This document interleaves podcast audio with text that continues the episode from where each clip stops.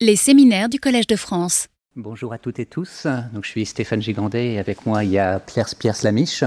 On travaille pour euh, l'association Open Food Facts euh, qu'on a créée euh, il y a dix ans et qu'on va vous présenter aujourd'hui. Alors, l'association, elle part d'un constat qu'on partage, je crois, tous et qui a été rappelé beaucoup de fois lors du cours, c'est que l'alimentation a un énorme impact sur notre santé et sur la planète un des symptômes les plus visibles, c'est ces courbes euh, de, surpoids qui montent depuis 50 ans, et ça dans tous les pays du monde. Euh, et l'alimentation, c'est aussi un poids pour la planète, donc c'est plus de 25% des, gaz à effet de serre.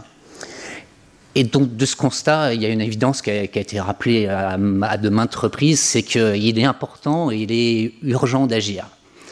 Mais il y a une question qui, qui, nous, nous paraît intéressante, c'est qui peut et qui doit agir alors il y a les scientifiques, bien sûr, qui, trouvent tous ces niveaux de preuves euh, entre alimentation et santé. On l'a vu juste avant, bah, une fois que ces niveaux de preuves sont établis, euh, l'État, les, pouvoirs publics doivent s'en emparer pour, par exemple, euh, faire de l'affichage nutritionnel, réglementer la publicité, pourquoi pas taxer le sucre, le gras, le sel, etc. mais on peut aussi se poser la question de qu'est-ce que nous, en tant que consommateur, en tant que citoyen, qu'est-ce qu'on peut faire? Alors bien sûr, euh, on peut agir bah, tous les jours euh, à travers nos choix individuels, euh, mais c'est pas forcément si simple que ça. Ça, c'est une photo que j'ai prise il y a 10 ans dans un magasin, et si je vous demande comment est-ce qu'on fait pour trouver le paquet de céréales qui est le, meilleur pour notre santé et celle de nos enfants, eh ben, vous devez aller retourner chaque paquet, et puis il y a plein plein d'informations, il y a ces tableaux nutritionnels, etc. Et il va vous falloir une demi-heure pour trouver euh, le meilleur euh, paquet de céréales. Et donc on s'est dit qu'il y a peut-être une meilleure solution, euh, et on pourrait peut-être essayer de s'inspirer de d'autres projets citoyens qui ont réussi à, créer bah, la plus grande université, la plus grande encyclopédie du monde, OpenStreetMaps, bah, c'est aussi euh, c'est une carte du monde qui est créée par, chacun d'entre nous, et c'est une carte qui est plus précise que, Google Maps dans, beaucoup de, de, pays du monde. Et on s'est dit, pourquoi est-ce qu'on n'essaierait pas de créer une sorte de Wikipédia des, des produits alimentaires? Parce que si on veut vraiment essayer de réduire, euh, de, trouver des solutions à ce, problème euh, de, surpoids, d'impact de l'alimentation qui, est à l'échelle de la planète, il faut d'abord qu'on rassemble toutes les données du problème et qu'ensuite toutes les connaissances et qu'on construise des outils et qu'on mette ça à disposition de, tout le monde. Alors, on n'a pas inventé euh, grand-chose, on a repris exactement les mêmes principes que, que Wikipédia, qu'OpenStreetMap et d'autres grands projets libres. Euh, donc c'est un projet qui est citoyen, qui est collaboratif, c'est vraiment tout le monde qui, euh, participe. Euh, tout ce qu'on fait, c'est ouvert et transparent. tous nos logiciels, nos codes sources sont, sont, sont libres. Toutes les données qu'on produit sont disponibles pour tout le monde. on est indépendant de l'industrie, ça a été rappelé tout à l'heure, c'est important d'avoir une recherche publique, c'est aussi important d'avoir des projets collaboratifs qui soient indépendants. Et puis tout ce qu'on fait, ben voilà, c'est gratuit. On n'est pas une start-up, on n'essaie pas de vendre des solutions. On se dit que toutes ces solutions, en fait, elles doivent être disponibles euh, gratuitement pour, tout le monde. Alors qu'est-ce qu'on fait? Ben, Il y a 10 ans, on s'est dit on va créer une base de données sur les produits alimentaires. Et donc on a développé une application mobile qui permet à, chacun de scanner des codes barres et puis de prendre en photo euh, les ingrédients, les tableaux nutritionnels, etc. et de mettre tout ça dans une, dans une base de données. Et aujourd'hui, on est 10 ans plus tard, et on a la plus grande base mondiale sur les, produits alimentaires. On a euh, plus de 3 millions de produits dans le monde, euh, dont plus d'un million euh, sur la France. donc la source de ces données, c'est ce que nous on appelle la collecte citoyenne. Hein. C'est vraiment des gens comme vous et moi. On a plus de, on a des dizaines de milliers de personnes à travers le monde qui, qui participent et qui ajoutent des produits tous les tous les jours dans la base. Et puis au bout de, quelques années, ça a été, assez lent, hein. la, courbe elle monte comme ça, mais euh, ça, a pris du temps. Euh, on a réussi à créer finalement une transparence de fait. C'est-à-dire que quelque chose qui paraissait impensable au début, c'était que les, industriels nous envoient les données. Finalement, au bout de 5 ans, 6 ans, etc., ils, ont commencé à venir à, nous dire, ah bah tiens, si vous voulez, on a les données des produits. Et donc maintenant, on a de plus en plus de données, en tout cas en France, qui nous viennent euh, des industriels eux-mêmes. donc toutes ces données, on les garde pas pour nous parce que on est vraiment persuadé que c'est des données d'intérêt public et donc qu'elles doivent être publiques parce qu'elles sont utiles pour plein plein de choses qu'on va, qu'on va vous présenter. Et donc on les donne à tout le monde. C'est-à-dire que vous pouvez aller sur le site Open Food Facts aujourd'hui, vous pouvez télécharger toute la base.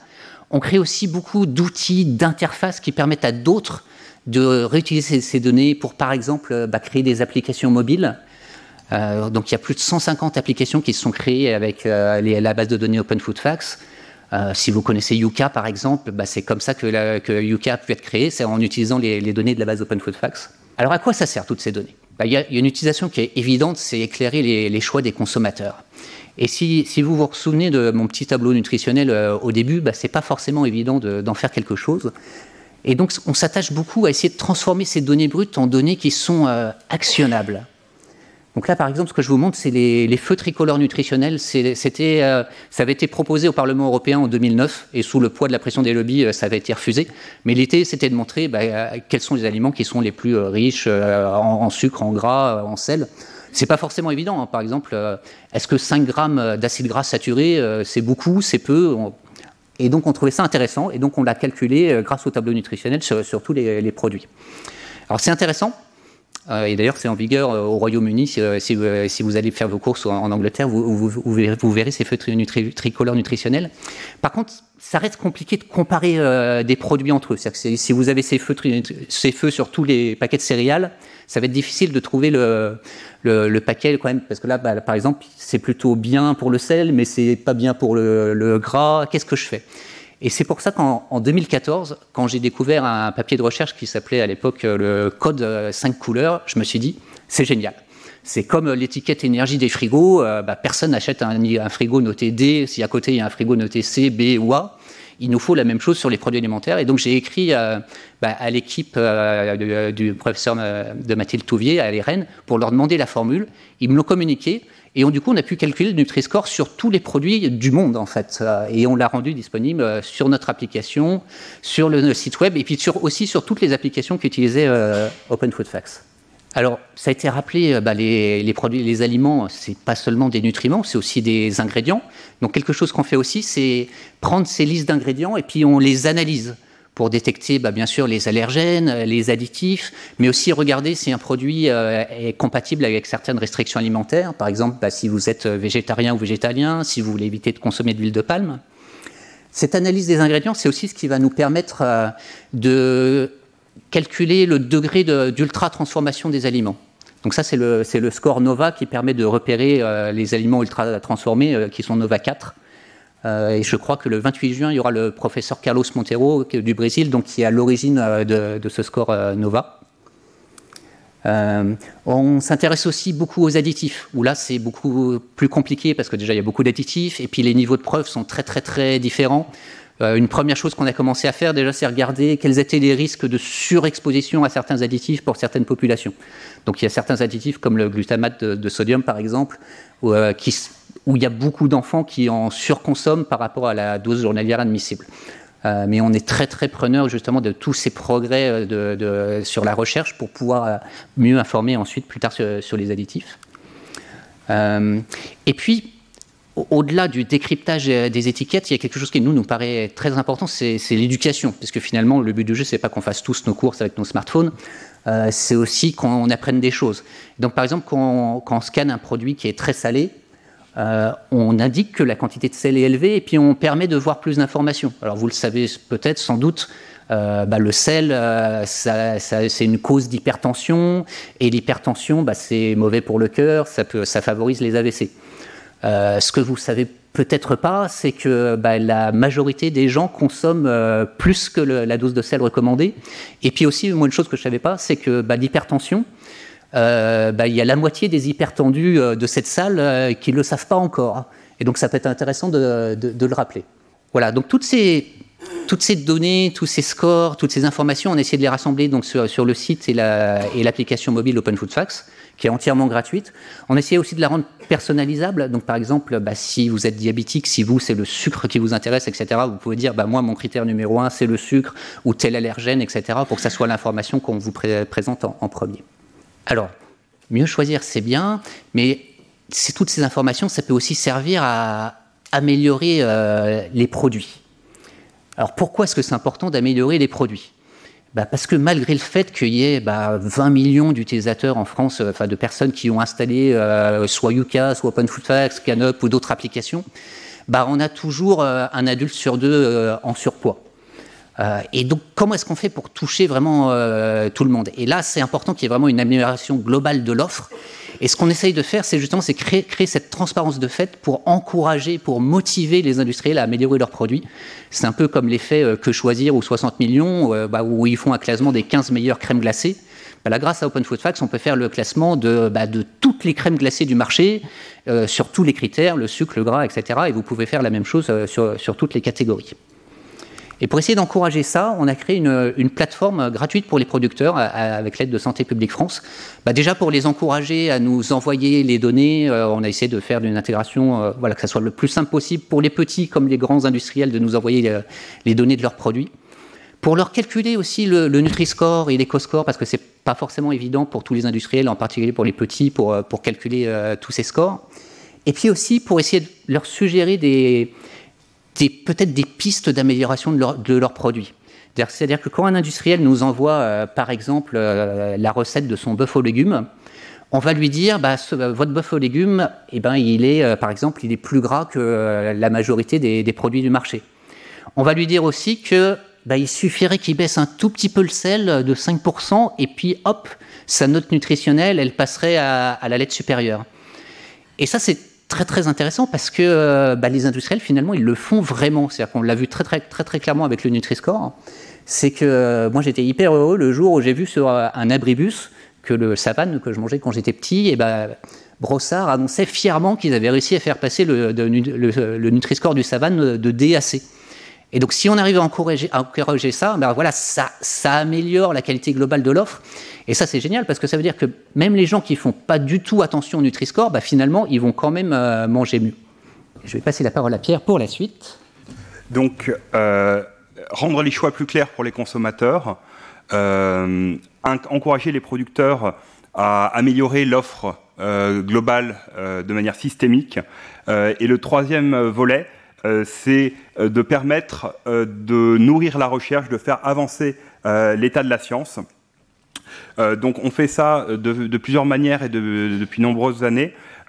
tout d'abord avec des collaborations scientifiques, donc avec l'équipe de l'ERN, on a Open Food Fact a permis d'évaluer la pertinence du Nutri-Score sur plusieurs pays, donc des études qui ont pu être répliquées à l'échelle européenne sur le, Nutri-Score. Euh, Mathilde Touvier l'a mentionné sur Nutrinet Santé, euh, on va permettre de passer de euh, produits génériques à des à quels sont les additifs dans ce produit qui est consommé par un membre de la cohorte. Et puis, on est aussi en train, avec l'arrivée des analyses de cycle de vie, donc l'évaluation environnementale, d'estimer l'impact sur l'environnement des produits alimentaires. Un sujet aussi euh, qui est très important pour les, politiques publiques, ça va être l'évolution des produits, j'en parle dans un instant. Donc, euh, au-delà des collaborations scientifiques, on veut aussi produire des outils qui soient utiles pour la recherche. Euh, donc, par exemple, ça, c'est quelque chose qu'on peut faire en libre service, entre guillemets, sur le site d'Open Food Fact. C'est évaluer la ventilation euh, des fromages, c'est d'actualité en ce moment, euh, sur, du point de vue de Nutri-Score. donc là, on peut voir l'ensemble des fromages vendus en France en quelques minutes sur Open Food Fact. Donc, permettre de, faire progresser la recherche nutritionnelle. Et une fois qu'il y a des certitudes scientifiques et euh, des vérités euh, qui émergent euh, de ces études, pouvoir accompagner l'action publique. L'effet vraiment systémique d'Open Food Fact, c'est de partir effectivement de l'état de la science, de le diffuser et de pouvoir provoquer ce changement systémique dont Stéphane a parlé sur le brossard. donc typiquement sur le Nutri-Score, euh, on commence à calculer sur 10 000, 20 000, 100 000, 1 million de produits le Nutri-Score. Euh, on le diffuse grâce à un écosystème euh, d'applications ouverts. Donc, ce n'est pas uniquement les applis Open Food Fact qui affichent ce, Nutri-Score, mais des balances de cuisine connectées, d'autres applis, voire même des services plus classiques et on constate une réorientation de l'offre et de la mise en marché euh, depuis 2015. Euh, et on est en train de rejouer euh, ce, succès en fait sur l'impact environnemental. Et ce qu'on constate, c'est une euh, courbe d'expérience en France euh, sur les mécanismes de scoring. Euh, typiquement, l'ADEME a mis en place ce qu'on appelle des analyses de cycle de vie, donc qui permettent d'évaluer l'impact environnemental de nombreux produits. On a mis en place avec d'autres acteurs l'éco-score, qui permet de, du coup de noter des produits sur le même principe que le Nutri-Score. Et encore maintenant, euh, on essaye de rendre ça global, de ne pas le limiter artificiellement à un pays. Et on constate une adoption encore plus rapide qu'avec le Nutri-Score. Euh, les consommateurs, les industriels euh, commencent à comprendre les mécanismes. Et du coup, ça facilite d'autant plus la mise en place des politiques publiques, qu'il y a une pression populaire, que les industriels sont, sont plus prêts et arrivent à se préparer plus rapidement que ça avait été le cas pour le Nutri-Score. Et euh, sur les politiques publiques, on va aussi sur des opérations ponctuelles. Donc là, par exemple, une opération qu'on a faite euh, en janvier avec l'ADEME euh, sur peser les emballages, évaluer les résines plastiques des emballages de manière très précise avec des, en fait, des balances de cuisine. Donc toujours ce système de collecte citoyenne. et ce qui est très intéressant, c'est que au départ, on le fait pour évaluer l'impact environnemental des produits, mais en fait, ça a aussi des impacts sur la santé parce que les, résines plastiques sont en fait des matériaux de contact euh, et ça a des impacts. Euh, il peut y avoir des transferts de molécules dans l'aliment et là, ça va pouvoir intéresser par exemple l'équipe de l'ERN. Donc on a, euh, pour faire tous ces scores, pour faire toutes ces choses-là, on a besoin d'énormément de données sur les produits. Euh, et depuis 2010, on, depuis 2012, je suis fatigué, euh, depuis 10 ans en fait, euh, on utilise la technologie pour pouvoir accélérer cette mission de transparence. ça, c'est quelque chose. Alors, c'est l'ancien logo du Nutri-Score, c'est le score 5 couleurs. on avait à l'époque utilisé une technologie d'intelligence artificielle pour pouvoir le repérer, même sans code barre, sur les produits. Euh, donc déjà très tôt. Et euh, donc on utilise ces technologies pour pouvoir reconnaître les produits, euh, diffuser l'information, mais également pour extraire des informations. Par exemple, le fait de pouvoir extraire une simple liste d'ingrédients va avoir des impacts sur les, additifs, les allergènes, les agrégations produits, mais également sur l'environnement, parce que du coup, ça permet d'évaluer plus finement les impacts du produit. Processus de collecte d'Open Food Facts semble simple en apparence, mais en fait, euh, il y a plusieurs étapes euh, dans ce mécanisme, dans ce flux de la donnée. En fait, on va commencer par collecter euh, via les applis mobiles des photos et différents types de données qu'on va pouvoir ensuite traiter avec des mécanismes de reconnaissance textuelle et d'intelligence artificielle qui vont nous produire ce qu'on appelle les données primaires. Donc c'est de la donnée brute. Euh, donc, euh, par exemple, la liste d'ingrédients, les valeurs du tableau nutritionnel et ce genre de choses. Et à partir de ces données brutes, on va pouvoir euh, raffiner cette donnée, entre guillemets l'ultra transformée, pour pouvoir faire des données dérivées. Donc, par exemple, partir d'une liste d'ingrédients, on va pouvoir avoir une liste des additifs, ou bien le pourcentage des ingrédients, ou différentes choses qui vont être utiles pour ensuite aller sur euh, des mécanismes de score, donc typiquement calculer le Nutri-Score, calculer le groupe NOVA sur l'ultra-transformation ou euh, l'éco-score sur l'environnement. On va pouvoir calculer de la connaissance, donc euh, typiquement euh, ce que Stéphane a montré tout à l'heure sur le sel, euh, ben, ça, en fait, ça requiert un certain nombre de traitements de données avant de pouvoir être mis en place. Et on va vers une grande tendance de fond qui est la connaissance personnalisée, où là, on peut directement personnaliser cette connaissance pour qu'elle soit plus impactante au niveau non seulement du produit, mais aussi des préférences de l'utilisateur. L'idée étant d'avoir euh, vraiment quelque chose qui, touche l'utilisateur et qui lui, provoque une réaction euh, versus des messages qui peuvent être trop génériques euh, et qui sont donc peut-être ignorés ou moins impactants. Et en fait, le volume de données, on pensait arriver à un maximum de, de, produits en France. En fait, le nombre de produits continue d'augmenter. On estime que si on avait mis quelqu'un à plein temps, il aurait fallu 13 personnes à plein temps sur 10 ans euh, et encore plus de bénévoles. Donc c'est un travail absolument monstrueux, euh, d'autant plus que euh, ces calculs ont été faits en admettant que les produits ne changent pas. en vérité, les yaourts et de nombreux produits en fait changent de manière saisonnière. les packs changent, et c'est une bonne chose. Les producteurs réduisent le sel, le sucre, donc c'est encore plus de travail. alors qu'on avait un mode de, collecte qui était classique, qui était citoyen. Et donc l'intelligence artificielle en fait nous a permis d'augmenter la communauté pour pouvoir lui permettre de, ben, faire face à ce défi de l'explosion de données en France et internationale. Donc très concrètement, on utilise euh, l'intelligence artificielle pour de nombreuses choses.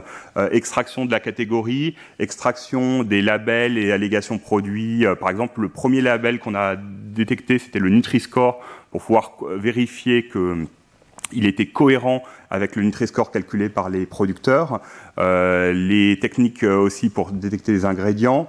Euh, on est en train de travailler sur l'extraction du tableau nutritionnel qui est un challenge et également sur les nouvelles IA génératives dont vous avez probablement entendu parler euh, pour permettre de simplifier un certain nombre de choses euh, sur l'extension internationale.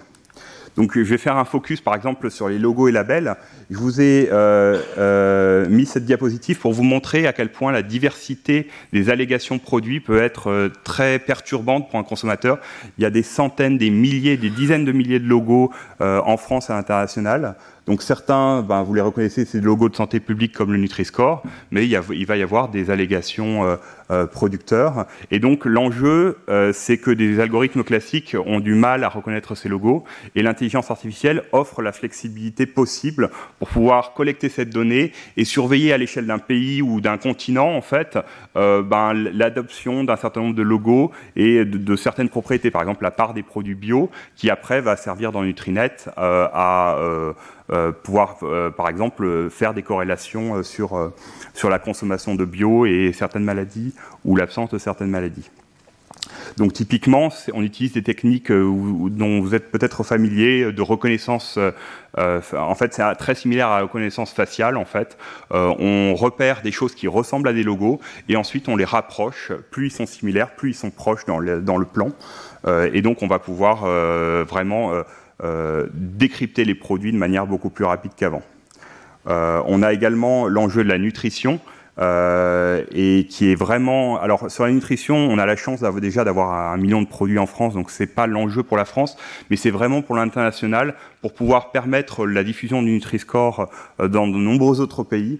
Et avec cet enjeu que les tableaux nutritionnels ne sont absolument pas les mêmes de pays en pays. et donc du coup, c'est un enjeu très compliqué qui nous, qui nous a poser beaucoup de problèmes, mais qu'on espère euh, arriver à résoudre dans les années qui viennent, peut-être même l'année prochaine. Euh, donc voilà, ces techniques d'intelligence artificielle nous permettent d'extraire encore plus de données euh, avec cet enjeu de, donc de, voilà, de calculer plus de Nutri-Score sur plus de produits, d'accélérer de, la transparence alimentaire. mais il y a aussi un enjeu à augmenter le volume de données pour les chercheurs et pour les pouvoirs publics, par exemple, pour pouvoir euh, permettre à grande échelle de voir si l'offre alimentaire évolue. Donc, par exemple, pouvoir euh, repérer euh, si les produits les plus consommés, par exemple, vont être reformulés, si quand l'industrie nous dit que le taux de sucre dans le top 100 a baissé de, mettons, 5 ou 10 ben, on va potentiellement pouvoir calculer que c'est vrai ou pas vrai. Euh, euh, donc c'est voilà, ça va être un enjeu des, années à venir, arriver à mettre en place des systèmes de suivi de l'offre alimentaire, non seulement euh, à un instant T, mais dans le temps. Plus de données sur les produits ont permis des analyses plus en profondeur. Ça, c'est peut-être une des leçons euh, qu'on a tirées d'Open Food Fact. Les prochaines frontières, c'est du coup avoir encore plus de détails, donc affiner par exemple les pourcentages des ingrédients, euh, aller sur euh, encore plus de détails par exemple sur les emballages plastiques, la gestion des reformulations dont je viens de parler, et puis un croisement avec de nouvelles sources de données dont je vais parler maintenant. Parce qu'on a un phénomène de masse qui est en train d'apparaître, c'est la santé numérique, la santé connectée, euh, qui a été quelque chose longtemps assez de niche, assez euh, réservé à des gens qui euh, pouvaient se le permettre. Là, c'est en train de se démocratiser. donc le, les, les, objets connectés, des nouvelles techniques en fait permettent de euh, faire des choses qui semblaient impossibles en épidémiologie nutritionnelle. Donc, euh, notamment en termes de suivi nutritionnel, c'est le premier élément. Donc, euh, le professeur Touvier parlait tout à l'heure justement de pouvoir prendre une photo des, aliments et de pouvoir ben, voir le nombre de calories, de nutriments là-dedans. Donc voilà, j'ai pris un exemple de ce qui se fait à l'heure actuelle de l'état de l'art en la matière, avec quand même des enjeux récurrents et assez compliqués comment reconnaît-on le sel euh, sur une photo d'une voilà combien de combien de, de, pincées de sel a-t-on mis euh, Ça, c'est des enjeux qui, euh, qui, ont historiquement freiné cette technique-là, mais ça permet quand même de faire de bonnes approximations. On a également la révolution des LLM, des Large Language Models, qui permettent de traiter de manière euh, beaucoup plus efficace le langage naturel. Donc on peut désormais, par exemple, dire euh, ben, j'ai vidé le frigo, je me suis fait trois tartines de Nutella et un, verre de jus d'orange, et euh, que de pouvoir traduire ça en données qui soient exploitables par les, les applications. Donc là, c'est une application qui permet de faire son suivi nutritionnel de manière totalement intuitive. Et donc, très globalement, les, les expériences deviennent plus naturelles et plus simples. Là, par exemple, c'est un, un LLM qui permet de faire ses ses, repas pour la semaine et de générer une liste d'ingrédients complète et de les commander en 30 secondes. Donc c'est voilà, on va vers des expériences euh, sur la nutrition qui seront beaucoup plus fluides euh, pour les utilisateurs euh, et qui permettront également de suivre beaucoup plus facilement les consommations. En plus de, ces, donc cette donnée classique en, épidémiologie nutritionnelle qui est le suivi de la nutrition, on a de, nouveaux, de nouvelles modalités de collecte, de nouvelles, de données qui arrivent portées par cette donnée connectée. Euh, ça, par exemple, c'est les tests génétiques et les tests euh, du microbiote qui sont accessibles aux consommateurs entre 80 et 300 euros sur Internet. C'est exactement des publicités que j'ai reçues sur les réseaux voilà, pour me convaincre d'acheter un, tel test. Donc euh, on sait qu'il y a des études qui commencent à montrer que euh, le, voilà, le microbiote et le génome peuvent avoir des, des, interactions avec euh, la nutrition. on a également des des systèmes de collecte qui avant se faisaient en laboratoire. On a des, une start-up, une pépite française qui s'appelle Weavings, qui lance des systèmes de mesure des urines à domicile, donc pouvoir euh, suivre, suivre le taux de sucre dans le sang en continu, avec ce, ce petit paradoxe qu'il faut choisir entre le suivi du taux de sucre et le suivi hormonal parce que le capteur n'est pas le même. Euh, donc une deuxième modalité qui devient possible avec des, du coup des prix qui seront probablement entre à peu près une centaine d'euros. Euh, et toutes ces données, euh, donc diverses, que ce soit à nutrition, euh, urine, euh, tests génomiques, etc., sont en train d'être agrégées par les grands acteurs de l'Internet. Euh, donc typiquement, j'ai mis la solution d'Apple et la solution de Google. Euh, donc toutes ces, données disparates sont en train d'être agrégées et il y a un enjeu important euh, de pouvoir rendre ces données accessibles à la recherche. Euh, donc mon espace santé, la France commence à agir sur le, domaine, mais il y a un véritable enjeu d'accessibilité dans les prochaines années, sachant que ces acteurs-là font des cohortes, mais plutôt avec des acteurs américains. Donc il y a des enjeux pour justement que cette donnée soit accessible ben, aux équipes de recherche françaises pour pouvoir faire progresser la science.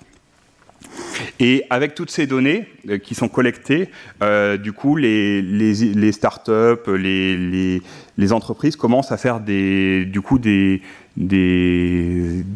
diététiciens, des nutritionnistes euh, avec l'intelligence artificielle. Donc, c'est un article du New York Times qui montre ce qu'il est possible de faire en combinant des sources, par exemple, génomiques et de microbiote et d'arriver à faire des contrôles du, taux de sucre plus efficaces euh, donc c'est encore, les, encore les, les, premières années de, ça, mais ça va probablement se massifier.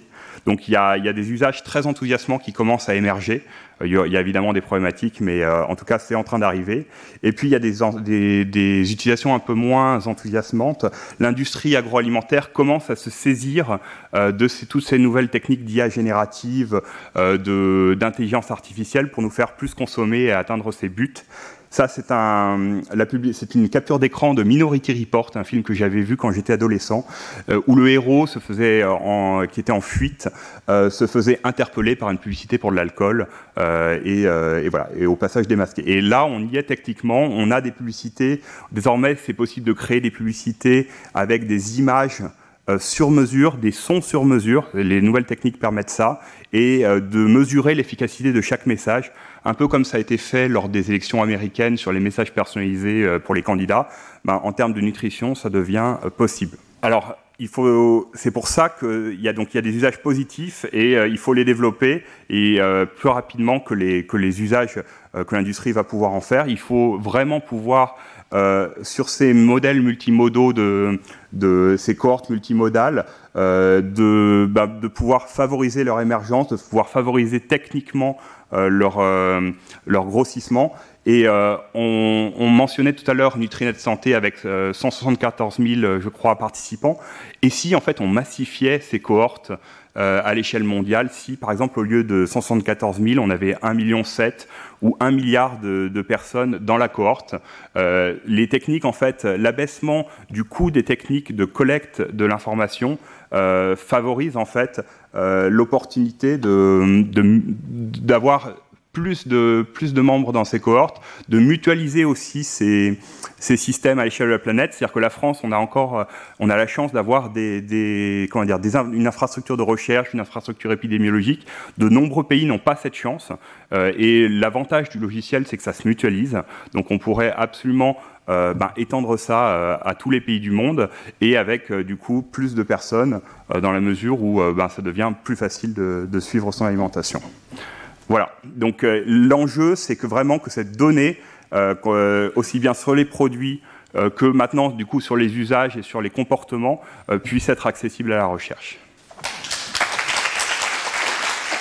Retrouvez tous les contenus du Collège de France sur www.colège-2-france.fr.